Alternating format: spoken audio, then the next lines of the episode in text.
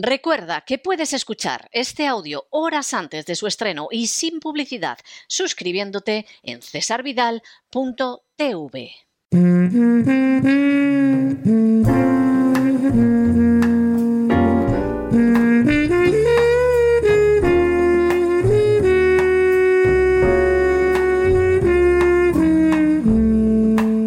La biblioteca con Sagrario Fernández Prieto.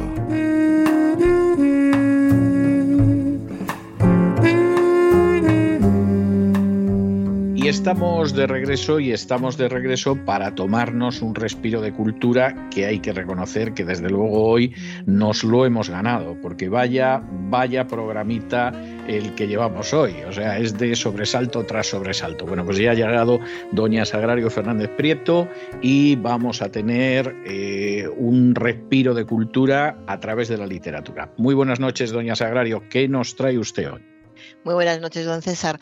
Pues le traigo un libro excepcional de un autor muy interesante, a mí me, gusta mucho y mm, creo que vamos a, disfrutar y van a disfrutar los oyentes. Se trata de Sandor Maray, es el autor del que estoy hablando. El título del libro es El Matarife y lo edita Salamandra.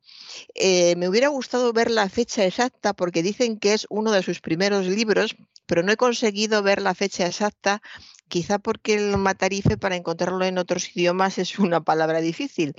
Pero bueno, eh, en la faja de cubierta dice que es la primera novela. Y desde luego, si es la primera novela, es que estaba destinado a escribir y nada más. Es una novela muy corta, tiene poco más de, de 100 páginas y hay tanto, tanto en ella. O sea, porque eh, muy pocas cosas aparecen que no tengan una segunda lectura, una segunda intención, que no sea una metáfora de, otra cosa, pero todo clarísimo, o sea, no hay que romperse la cabeza, se va viendo todo con muchísima claridad.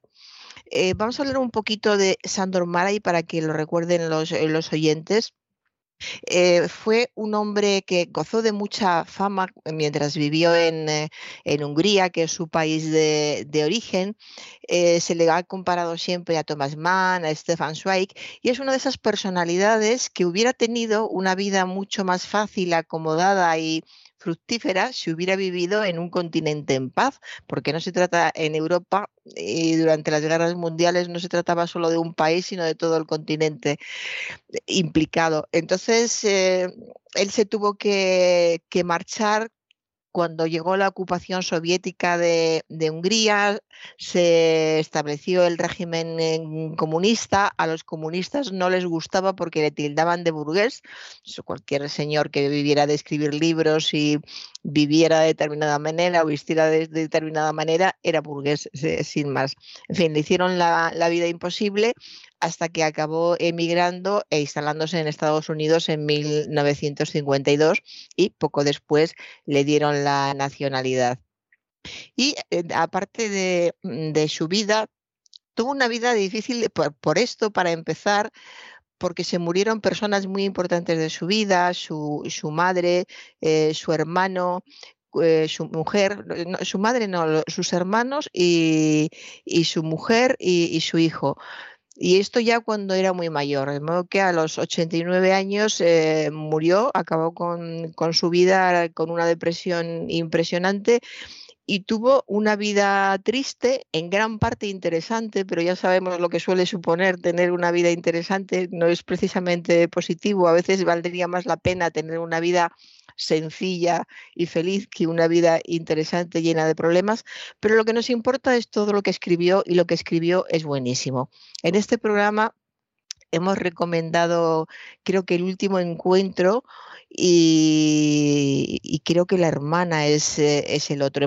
Lo hemos comentado ya, no, La Mujer Justa, hemos comentado La Mujer Justa, son sus dos grandes novelas, las consideradas sus dos grandes novelas, El último encuentro y La Mujer Justa. Y tiene una amplia producción que se puede ver en, en cualquier parte. Y esta, que es su primera novela, eh, es claramente, claramente eh, el presagio o la intuición de lo que podría venir, porque un hombre que es capaz en 100 páginas, en poco más de 100 páginas, de decir tanto, y de decirlo tan, tan bien, de forma tan insinuante, con muchos matices, porque vamos a centrarnos. esta es la historia de, un hombre que se llama Otto, Otto Schwartz, y Otto Schwartz nace en Brandeburgo y es hijo de, un, de un, guarnicionero.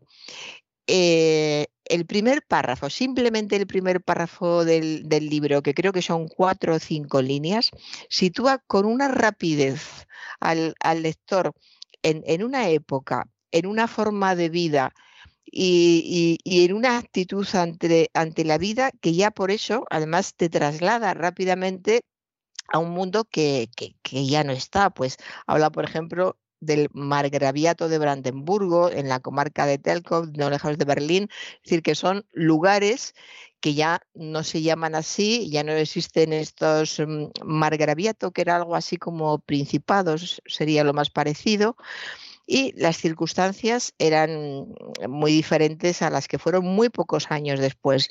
Y en estas circunstancias, en este lugar, nace un niño, hijo de este guarnicionero, y se supone que destinado, como era costumbre en la época, los hijos heredaban los oficios de los padres, sería guarnicionero igual que su padre, pero un día el niño descubre que le ve cómo, matan a un buey cómo lo despedazan literalmente y al niño eso le encanta, le deja fascinado.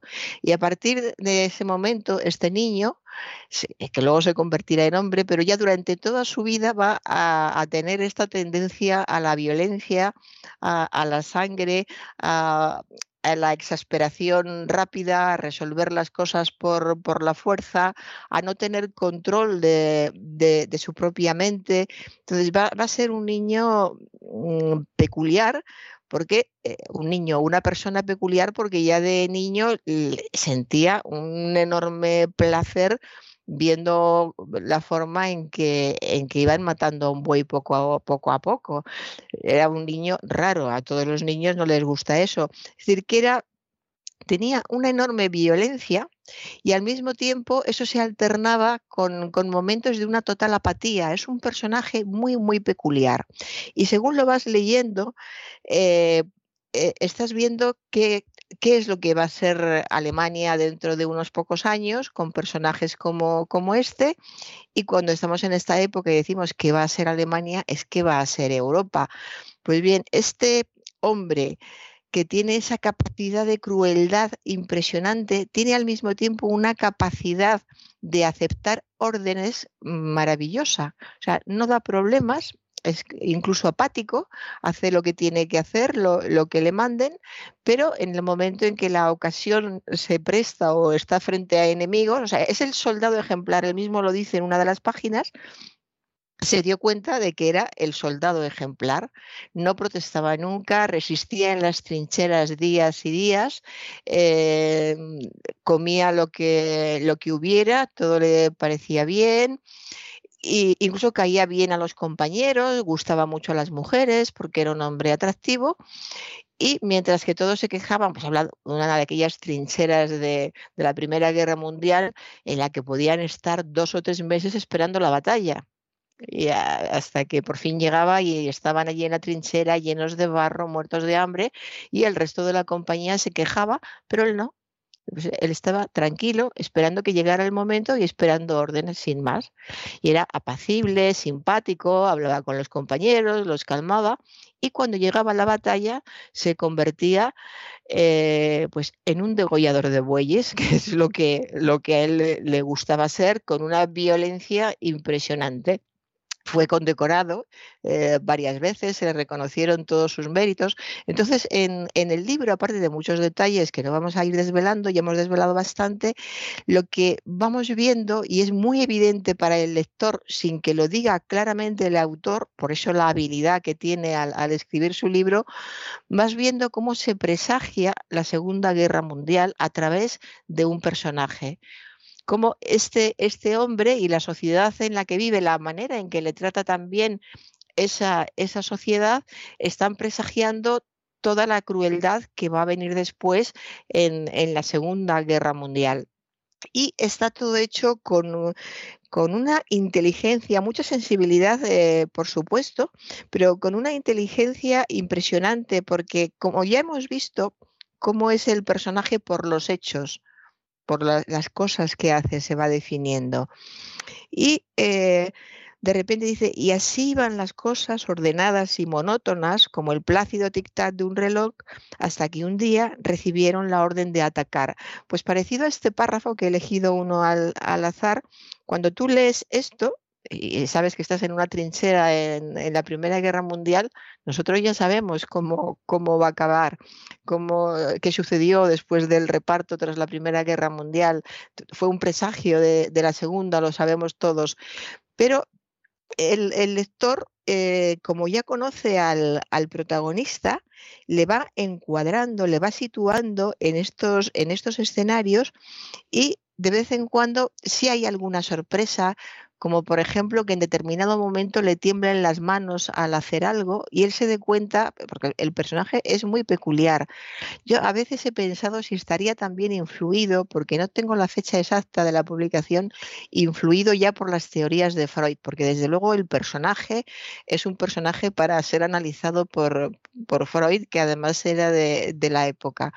Porque en determinados momentos le temblaban las manos? Sin estar relacionado con esa violencia de la, de la que hablábamos, porque podía ser encantador en algunas ocasiones, era encantador en general, pero le salían esos, esos momentos. Por supuesto, hubo un buey en, su infancia, pero bueno, hay momentos de una crueldad impresionante. No sé si recuerda usted un libro que recomendamos de, de Agota Christoph que se llamaba Klaus y Lucas y, habla, y, hablaba ya de, de esta violencia en, en, los niños, dos hermanos bien educados, de una inteligencia excepcional, pero que eran extremadamente violentos y lo que llamaba la atención no es que fueran extremadamente violentos, sino la frialdad con la que analizaban su violencia. Eh, hacían campeonatos a ver quién eh, eh, mataba más o quién hacía más daño. Pues esa es esa misma idea de seres que han nacido con un trastorno especial, que seguramente este trastorno tiene, tiene un nombre en, en psiquiatría, y lo llevan, eh, lo llevan al límite. Pues eh, hay gente que ve despedazar un, pollo. Eh, ¿Quién no ha visto eso, por ejemplo? Bueno, yo no he visto despedazar un pollo, pero que no sería nada raro. Y luego no va matando gente o despedazando seres, seres humanos. Pero en su caso, él, él lo vio y aquello lo vio y le gustó. Deja muy claro cómo le gustó aquello eh, bueno, los detalles que da de hasta qué punto le gustó y los experimentos que, que hizo él con sus amigos eh, con, el, con el buey son realmente impresionantes. Y luego cómo va transcurriendo toda su vida y según va transcurriendo la vida nos damos cuenta de que es el ciudadano ejemplar del Tercer Reich cuando acaba la, Primera eh, Guerra Mundial y le condecoran y hay un cambio de, vida, eh, no aparece la Segunda Guerra Mundial, se, acaba, se acaba antes el libro, pero nosotros ya sabemos que lo que está tratando de decirnos Sandor Maray es que todo estaba preparado para lo que vino, que el el Kaiser que había entonces que le condecora, cuando él eh, describe al Kaiser que le pone la condecoración, que era eh, pequeñito, viejo, sin fuerza, pues tiene un pensamiento que se le pasa por la cabeza diciendo, vamos a perderlo todo porque eh, ya no están los, los, soldados compañeros suyos que eran fuertes, que estaban dispuestos a, a morir y sobre todo eh, con esa rabia dentro que a él le salía en momentos determinados. Porque hay al final un momento en que nadie se explica que un hombre tan encantador con las mujeres, que enamoraba a muchísimas mujeres, tan simpático, tan educado, con capacidad de hacer chistes, en momentos determinados pudiera llegar a esa crueldad. Entonces, es muy interesante desde el punto de vista psicológico, es muy interesante desde el punto de vista histórico, porque desde el primer momento eh, empiezas a, pensar, es... Eh, es Europa, ¿no? Está describiendo lo que va a ser Europa eh, rápidamente. Y eh, esta, esta vocación, en un momento se dice que tiene vocación de sangre caliente. Esta vocación de sangre caliente eh, es mm, esta interiorización del mal pues estaba en muchas personas en, esa época, de, por un lado y por otro, no vamos a, pensar que solo estaba por, por, una parte. Y es lo que te deja claro, claro el libro, cómo había muchos, muchos motivos para que no nos extrañáramos de que tenía que estallar algo muy fuerte. Y claro, y realmente estalló, estalló también por la forma en que se solucionó la Primera Guerra Mundial, lo sabemos.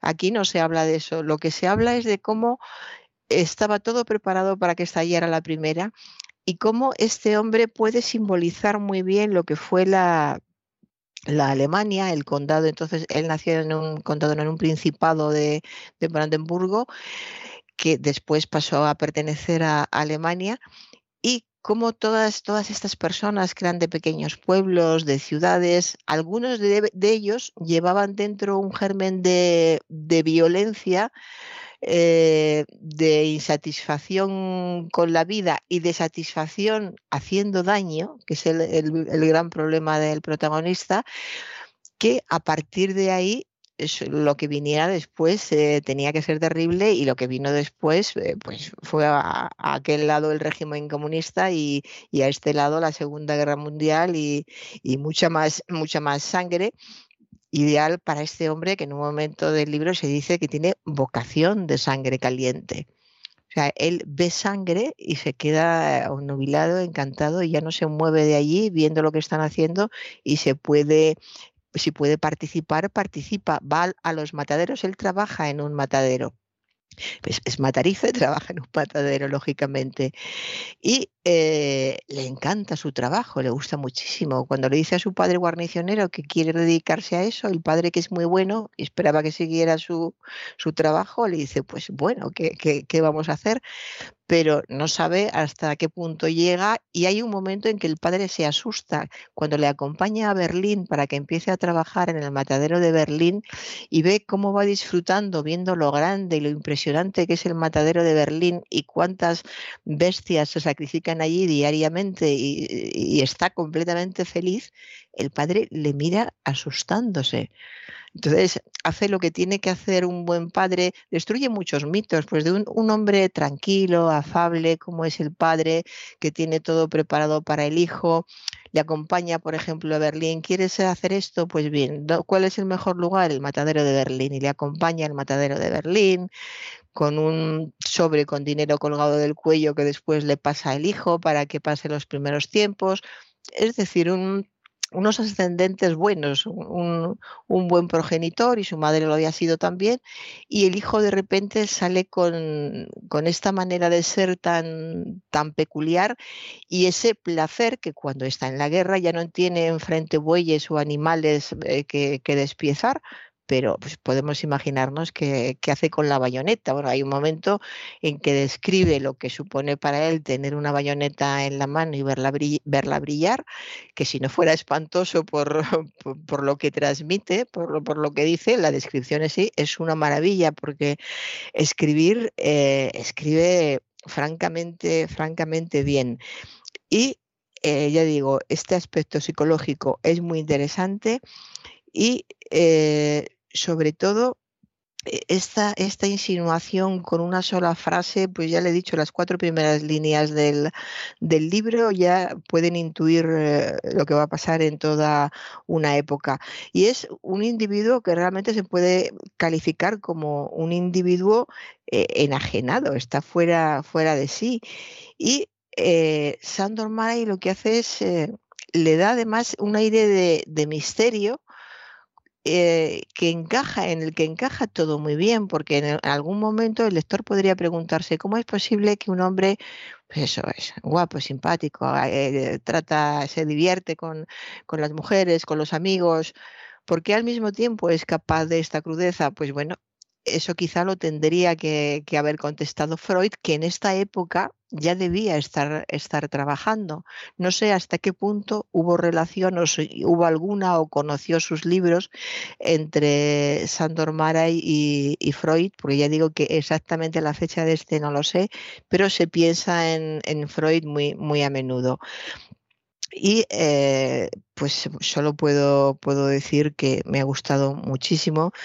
Eh, leo en la contraportada que lo comparan con Robert Musil, en fin, que es, es muy, muy interesante. La vida de, a mí, Maray. A mí en conjunto Maray me parece mejor que Musil. Es decir, seguramente no tiene una obra eh, de la altura de la gran obra de Musil, que prácticamente no tiene más, dicho sea de paso, pero luego, sin embargo, a mí me parece que como autor es un autor de mucho más, eh, de mucha más envergadura que Musil. Esa es la, la, realidad.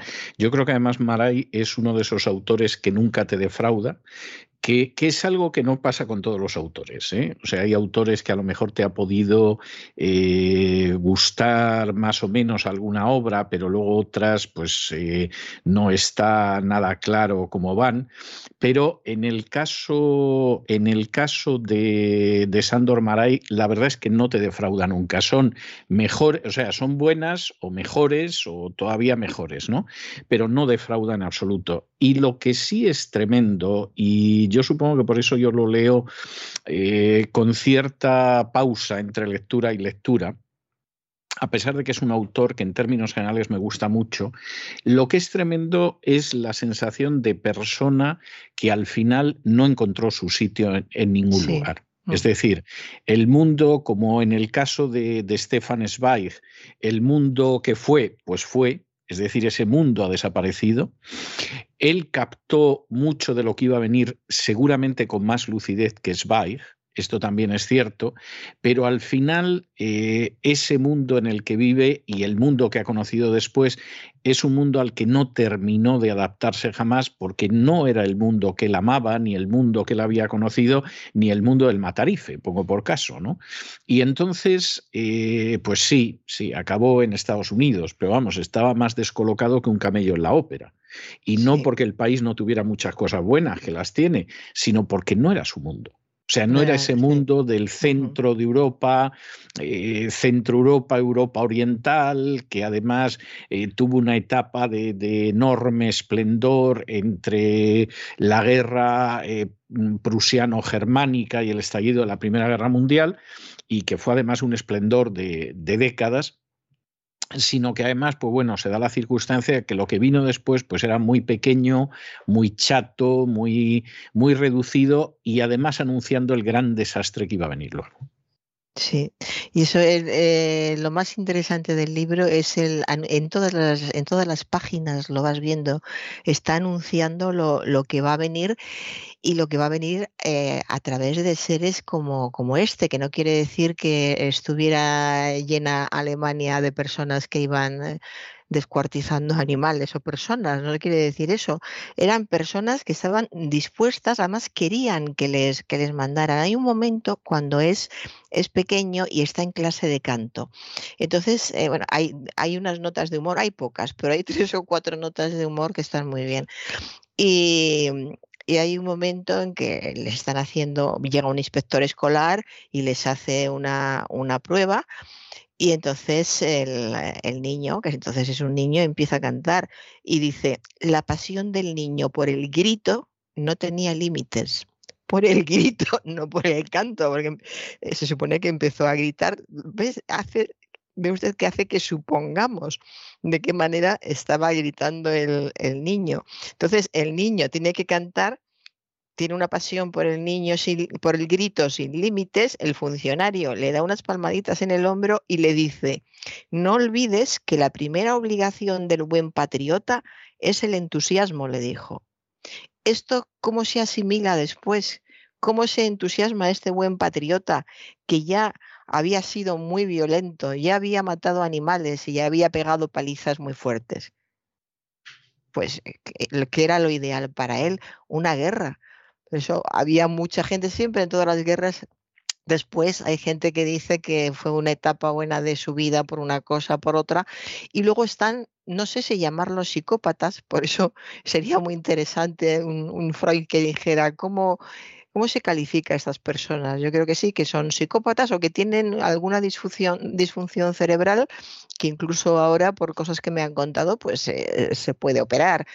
Pero este, este hombre tiene esa capacidad está dispuesto, le gusta el ejército, le gusta que, haya alguien superior, le gusta que haya órdenes. Y cuando se da cuenta de que en el ejército va a recibir órdenes, eh, su entusiasmo va a estar bien visto y le van a dar una bayoneta y tiene que, no es que él quiera, es que tiene que acabar con el enemigo que está enfrente, pues se da cuenta de que el ejército es su lugar. Es un prototipo eh, y quizá no es justo, por supuesto, todos los alemanes no son así, pero sí es el prototipo de un alemán que necesitaba un Führer, que además también se insinúa en determinados momentos a través del, del, protagonista o de otras personas. Necesitaban a alguien fuerte y el Kaiser que tenían entonces no lo era en absoluto, ni lo era físicamente, ni, ni, ni lo era por mentalidad, ni por toda la gente que había a su alrededor tratando de aprovecharse de él. Entonces, eh, ¿qué necesitaba esta generación? Necesitaba alguien fuerte, alguien violento, para, para, que el país fuera grande y para ellos mismos demostrar y sacar toda esa violencia que tenían justificándola, justificándola. Porque si estás matando al enemigo, ya no estás haciendo nada malo, porque es tu enemigo y le matas tú o te mata él.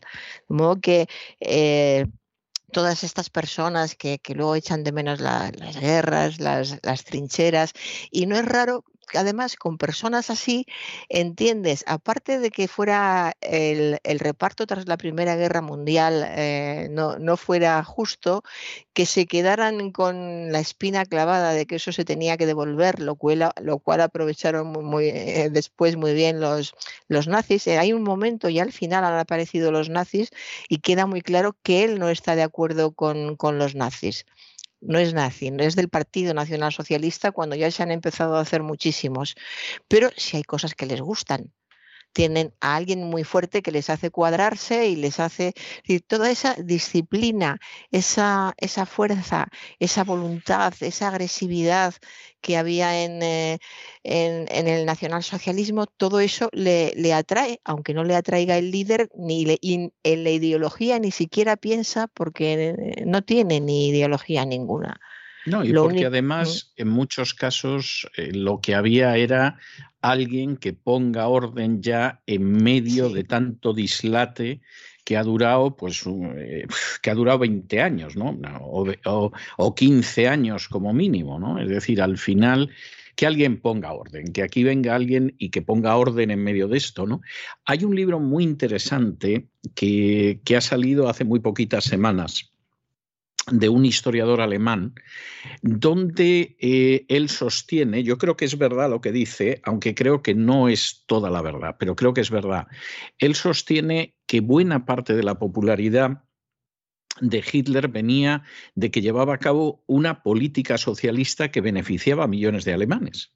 Y entonces, pues fue el primero que colocó las vacaciones pagadas, mm. que creó eh, lugares donde los alemanes podían viajar dentro de Alemania o al extranjero de vacaciones, que se preocupó de que hubiera un automóvil que era el Volkswagen, que significa precisamente eso, coche del pueblo o auto del pueblo, para que todos los obreros alemanes pudieran tener un cochecito que, que además durara y no fuera caro y todo. Es decir, que hubo muchísimas medidas de carácter social que efectivamente después del orden, de la inflación, de la vergüenza, de la derrota, etcétera, pues atrajeron a muchos alemanes, aunque a lo mejor tampoco sentían especial simpatía por Hitler y por su partido, pero era el final de todo lo que habían vivido entre otras cosas, el desempleo, porque Alemania llegó a tener unas cifras de desempleo verdaderamente pavorosas y Hitler acabó, pero radicalmente, con el desempleo en menos de un año, lo que no consiguieron ni los británicos, ni Roosevelt en Estados Unidos, ni nadie. como eso,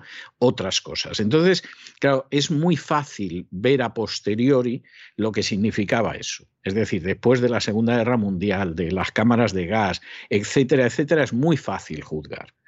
Pero colocarse en ese momento y sobre todo con todo lo que antecedió a ese momento, eso no es tan fácil como se cree la gente.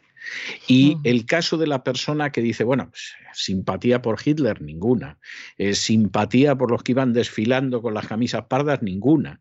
Pero aquí se acabó el desempleo, aquí hay obras públicas, aquí hemos tenido una Olimpiada que es la primera que se ha transmitido en color. Aquí hay una serie de beneficios para los trabajadores que jamás han existido en Alemania, etcétera, etcétera. No cabe la menor duda de que hubo millones de alemanes que solo aplaudieron. Sí, además es, muy curioso cómo también estaba el prototipo alemán que siguiera a, una persona así, pues un hombre como este que tenía una capacidad de violencia y de crueldad impresionante, pero al mismo tiempo a lo largo del libro se le describe muy a menudo como dócil y abúlico cuando mataba, hay descripciones de cuando mata y son terribles, o sea, era de una violencia impresionante, pero el resto del tiempo era dócil y abúlico. Entonces, ¿qué, más puede pedir un, eh, un jefe de, Estado que quiere expandirse, que piensa mover masas, que quiere ir a una guerra?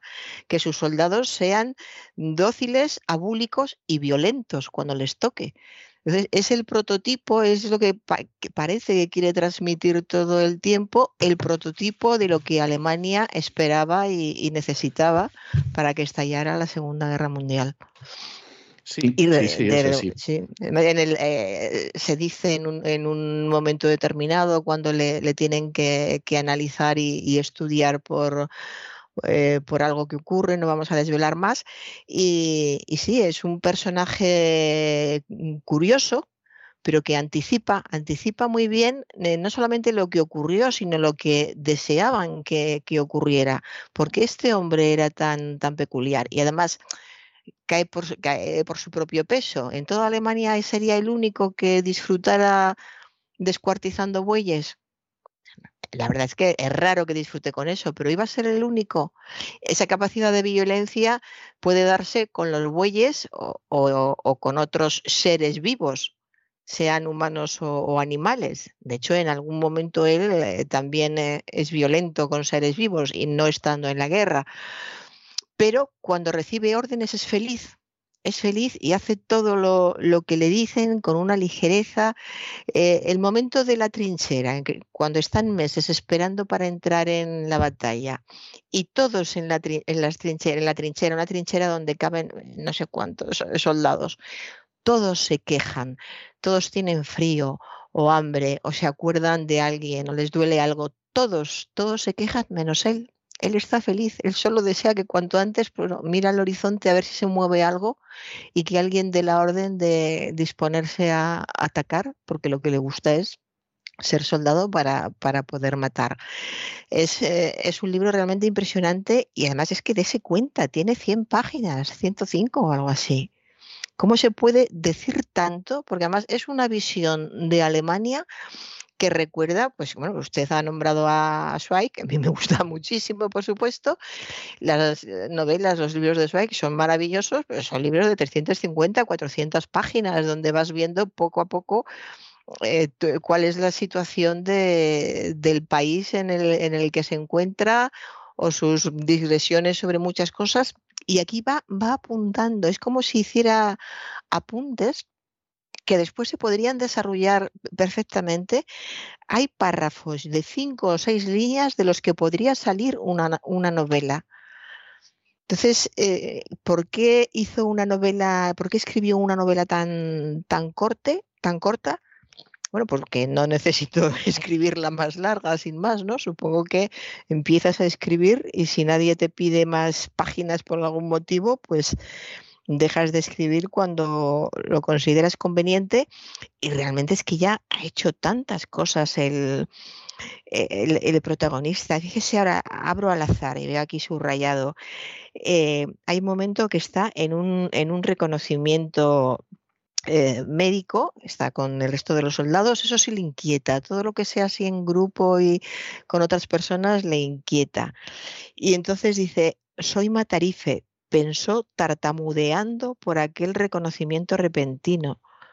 O sea, que un hombre como este, con esta capacidad de violencia, eh, está muy indefenso también, tiene poca, poca facilidad de, respuesta solo es capaz de responder con un arma y con mucha violencia. Si no, pueden hacer con él lo que quieran. Es que es justo lo que le venía bien a, al eh, un, poco, un poco después. Y luego esta idea que él tiene desde pequeño, porque se lo dicen en el colegio y se repite muy a menudo en el libro, de, del todo por la patria, entonces era todo por la patria y por el emperador. Por eso cuando le van a condecorar eh, después de una batalla en la que ha, sido especialmente brillante y condecoran a seis o siete, él entre ellos, y cuando, cuando llega el Kaiser, él pensaba en el emperador, pues como alguien, en esa época no había fotos como ahora, no se veía tan a menudo las imágenes, había fotos en los colegios, pero a lo mejor eran fotos de hacía 30 o 40 años y siempre con unos uniformes de gala impresionantes. Entonces cuando llega el, el emperador y se pone delante de él para colocarle la, condecoración y le ve tan bajito, tan viejo, lo dice él, que es bajito, viejo y feo, y, se desilusiona muchísimo, porque además lo primero que hace es eh, eh, darse cuenta de que no se le imagina luchando con nadie. ¿No? tiene por qué hacerlo, ¿no? El, el Kaiser no tiene por qué luchar directamente con nadie, pero un hombre como él es lo primero que piensa. Y luego la mayoría de los líderes sí tratan o han tratado de dar esa imagen de yo no me voy a ir a una trinchera, pero trato de convencer a toda esta masa que tengo delante de que si fuera una trinchera yo haría, etcétera, etcétera bueno, ya la manipulación de Hitler es otra, es otra historia y tiene muchas más cosas detrás. Pero en fin, que el, libro es interesantísimo, es muy inteligente, muy inteligente la, manera en que lo va, lo va planteando, con qué, con qué poco, con qué pocas palabras. Parece un ejercicio de, pues como de taller de lectura o de, o de escritura, ¿no? Eh, vamos, vamos a situar al personaje y eso es lo primero. Bueno, pues el personaje queda situado en, cuatro líneas. Entonces vamos a, ver los sentimientos del, personaje. Y, queda perfectamente claro en, poco más.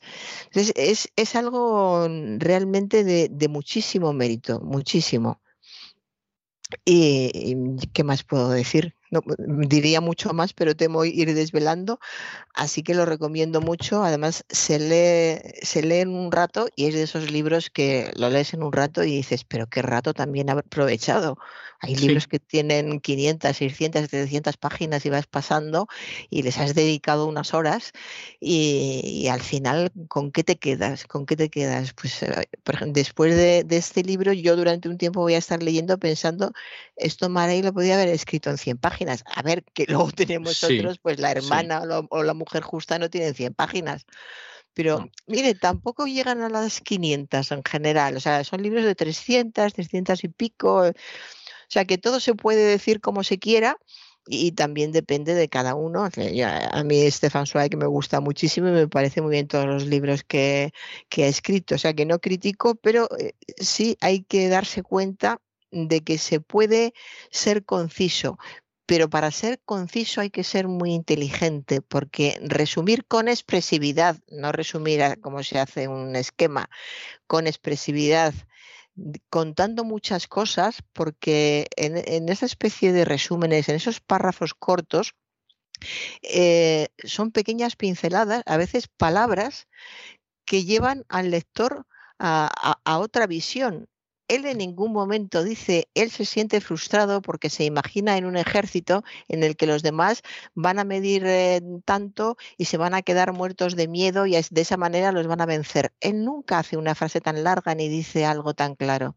Él simplemente dice, eh, Otto se sintió incómodo al lado de aquellos seres tan pequeños. Y te lo ha dicho todo. En, su contexto ya lo ha dicho todo. Desde luego, no, Maray es un, es un gran autor. Hay que decir que en su época había gente que casi casi lo comparaba a Thomas Mann y a mm. Stefan Zweig, que son de los mm. grandes autores del periodo de entreguerras, o sea, es y además grandes autores en alemán. De hecho, Maray empezó escribiendo en alemán y luego se pasó al húngaro por eso de que le dio por decir que la lengua era la patria y todas estas cosas que yo se las he oído decir a otra gente también. Aquí también hablan de eso, de la lengua y de que la lengua es la patria también. Y, pero él empezó escribiendo en alemán y precisamente por eso empezó siendo conocido y siendo muy traducido. Y tiene una época que va, pues eh, yo diría que todo lo que es la década de los años 30, en que se le traduce mucho, en que tiene un éxito enorme, etcétera, y eso quiebra con el estallido de la Segunda Guerra Mundial. Después de la Segunda Guerra Mundial eh, viene el gobierno comunista en Hungría, él se marcha a los Estados Unidos, pero en realidad cae en el olvido. Es decir, Maray es un personaje que llega a Estados Unidos y a diferencia de un Thomas Mann, que siguió escribiendo y publicando. También pasó con Stefan Zweig, hasta que el pobre se, se suicidó en el 40 en el Brasil. Sin embargo, Maray cae absolutamente en el olvido. Se le olvida en Estados Unidos el trabajo que acaba encontrando es trabajando para la Radio Europa Libre, que bueno, era un instrumento de, de la inteligencia americana para intentar subvertir las dictaduras comunistas del este de Europa. Hay que decir en honor a la verdad que con nulo éxito, pero, pero ahí estaba radiando y ahí le tienen a él radiando en, en húngaro y todo lo demás y aguantó poco. En el año 68 decidió que se marchaba a Italia y que, bueno, que Italia por lo menos estaba más cerca de, esa Europa que yo creo que él nunca se quitó de, la cabeza.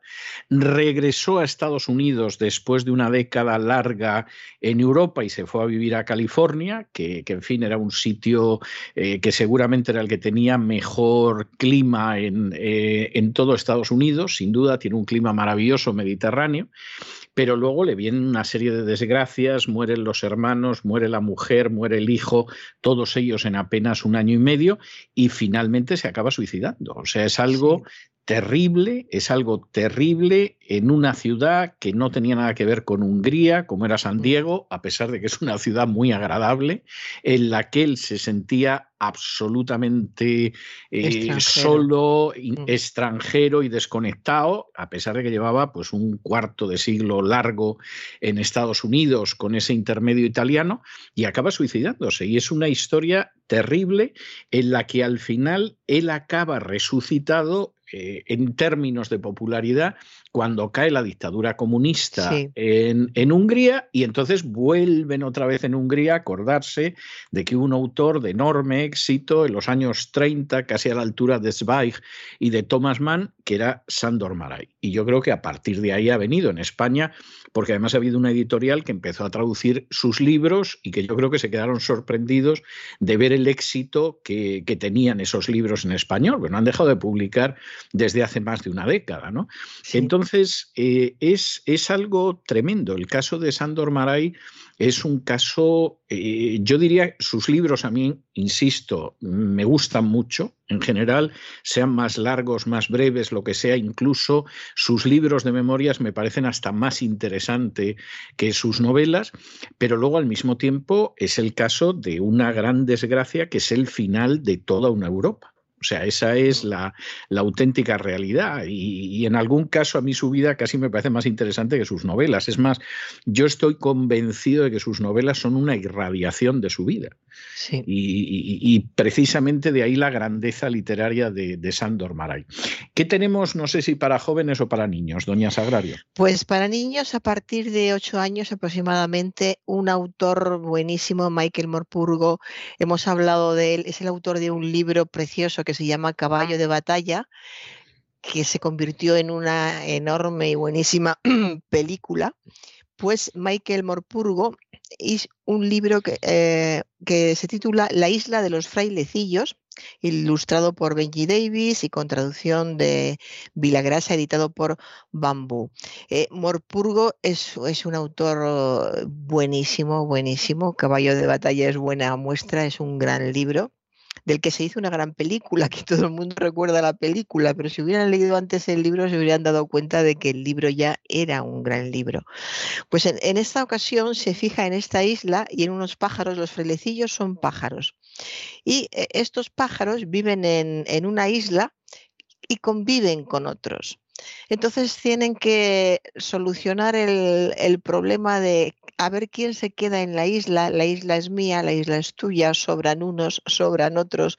Es un libro de, enfrentamiento. En estos días están saliendo eh, muchos libros, este no es nuevo, pero lo han reeditado y se habla de libros para los niños en los que vean que la convivencia es, eh, es, posible y que se trata de hablar, de tener un objetivo común eh, en el que todos puedan, del que todos puedan beneficiarse. Entonces está esta idea y luego es un libro infantil que tiene intriga, como tienen pues, prácticamente todos los libros infantiles, para que les gusten a, a, los niños y tiene una, una, intriga dentro del libro muy atractiva para, para, los niños que además está muy bien dividido, está dividido en 10 capítulos. Y en esos 10 capítulos se habla mucho de, de, amistad, se habla de amor, se habla de amor a la naturaleza, que también es algo que iba a decir les gusta a los niños, les gusta, le gusta a todo el mundo, pero es bueno inculcárselo a, los niños. Y es, eh, es, un libro muy útil para hablar de esto, de, de, la convivencia y de lo absurdo que puede llegar a ser el, el estar peleándose por algunas cosas que no es necesario pelearse porque se pueden hacer las cosas de, de, otra manera pero ya digo que es un libro muy entretenido, que se lee muy bien, que tenemos la, garantía de, que es el autor de esa gran, gran novela que era también juvenil, pero era una, una, gran novela. Y también es muy buen libro para leerlo por las noches, como está, viene dividido en 10 capítulos, se puede leer un capítulo cada noche, lo pueden leer los padres es uno de esos libros que seguramente lo leen los padres eh, una noche y luego el niño en cualquier momento o después de esa primera lectura lo vuelve a releer, que esto es muy útil, una primera lectura con, con el adulto que va entonando, suponemos, cómo es preciso, que va transmitiendo al niño realmente dónde está la, emoción, dónde está el peligro, dónde está lo bueno o lo malo. Y cuando el niño lee solo, eso ya lo, lo tiene asimilado y lo que hace es fijar todas esas ideas que le ha transmitido el adulto que ha leído antes con él. Pues este libro se presta especialmente bien a estas lecturas de, de adultos, así que van a disfrutar los padres que tengan niños de alrededor de 8 años, felices ellos. Y, aquí lo dejo, la isla de los frailecillos de Morpurgo, Michael Morpurgo, en Bambú. Pues muchísimas gracias, doña Sagrario. Yo hoy le voy a dejar un tema de Johann Strauss, hijo, que es el vals del emperador, por eso de que de alguna manera reúne ese espíritu de la época en que el emperador de Austria no solo era emperador de Austria, era también rey de Hungría y de muchos países y que realmente se fue el mundo que decía Zweig, que se fue, que estalló y que sigue creando conflictos en Europa, dicho sea de paso. O sea, la, la Primera Guerra Mundial terminó y dejó sembradas las semillas de conflictos que todavía estamos sufriendo en Europa o están sufriendo los que vivan en Europa a día de hoy, dicho sea de paso. ¿no? Y eh, estaba recordando porque, a fin de cuentas, Maray era, escribía en húngaro, pero él había nacido en Eslovaquia, ¿no? lo que ahora es la República de Eslovaquia, que entre guerras fue Checoslovaquia. Y eh, estaba recordando ese pasaje de Joseph Roth que él cuenta, en el que acaba la Primera Guerra Mundial y todas estas nacionalidades del imperio austrohúngaro estaban emocionadas. O sea, los checos iban a tener su república, aunque fuera teniendo que aguantar a los eslovacos, los húngaros iban a tener eh, su república, los rumanos, todo el mundo, ¿no? Al final iba a tener sus, repúblicas más que establecidas, etcétera. Incluso en algún caso, pues eran monarquías previas a, lo que había sido la guerra, y el único que de pronto se sentía desconsolado en ese final de la Primera Guerra Mundial era un judío que decía, bueno, ¿y nosotros qué vamos a tener? Mm. porque incluso el imperio austrohúngaro, con todo su antisemitismo y todo lo demás, nos daba cierta cobertura, ¿no? Como el resto de nacionalidades, pero ahora, ¿qué va a ser de nosotros en Polonia? ¿Qué va a ser de nosotros en Austria? ¿Qué va a ser de nosotros en Hungría o en Checoslovaquia?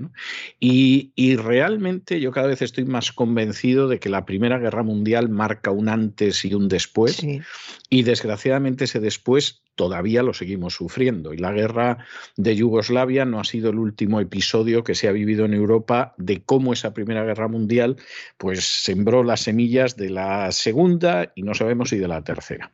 Muchísimas gracias por todo, mm, doña Sagrario. Hasta el lunes de la semana que viene, Dios mediante. Hasta el lunes, don César. Muchas gracias. Y con estos compases tan hermosos, casi casi sublimes, del vals del emperador de Johann Strauss hijo, hemos llegado al final de nuestra singladura de hoy del programa La Voz. Esperamos que lo hayan pasado bien, que se hayan entretenido, que hayan aprendido incluso una o dos cosillas útiles y los emplazamos para mañana, Dios mediante, en el mismo lugar y a la misma hora. Y como siempre, nos despedimos con una despedida sureña. God bless you. Que Dios los bendiga. El programa La Voz es una producción de Artorias Incorporated y al amparo del derecho a la libertad de expresión no se hace responsable de las opiniones vertidas en el curso del mismo.